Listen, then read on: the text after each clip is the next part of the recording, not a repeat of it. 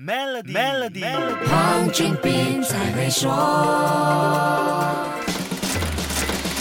你好，我是黄俊斌。无论小公司还是大企业，即使是零工经济模式下出现的独立经营者和卖家。但凡业务跟网络有那么一丁点关系，都绕不过人工智能。哎，先别急，这不是说生意一碰到网络就要自己烧钱搞 AI。如果这样的话，谁还活得下去呀？对不对？我的意思是，网络平台上 AI 无所不在，资料搜寻、产品推荐、信息推送等等，有哪一件不是 AI 在背后操盘的呢？你别告诉我你没有注意到，只要在手机上搜个资料，或者跟朋友提到某样东西，下一次刷手机的时候就会看到相关产品推荐和。广告，这就是 AI 的杰作了。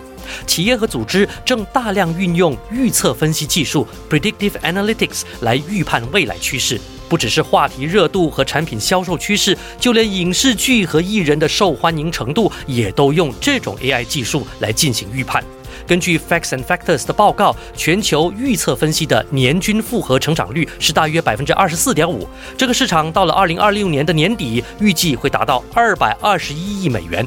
为什么会这么大呢？就一句话解释：知己知彼，百战不殆。这就是大数据分析的可怕了。这听起来又有点事不关己了，对不对？事实并不是这样。当我们要借助电商平台、社交媒体、搜寻引擎、云端服务，哪怕是免费的那一种，我们就已经在跟 AI 打交道。只不过这些 AI 技术是平台开发、拥有和控制。天下没有白吃的午餐，所有资源都有成本。这些成本有些是隐藏式的，你使用时可能已经买单，但却没有察觉。如果你觉得李佳琦和薇娅只是因为男的帅、女的美，开直播就能创造媲美上市公司的业绩，那就大错特错了。好，下一集再跟你说一说另外一项看似离你很远，但却是不可不知的科技趋势。守住 Melody，黄俊斌才会说。黄俊斌才会说。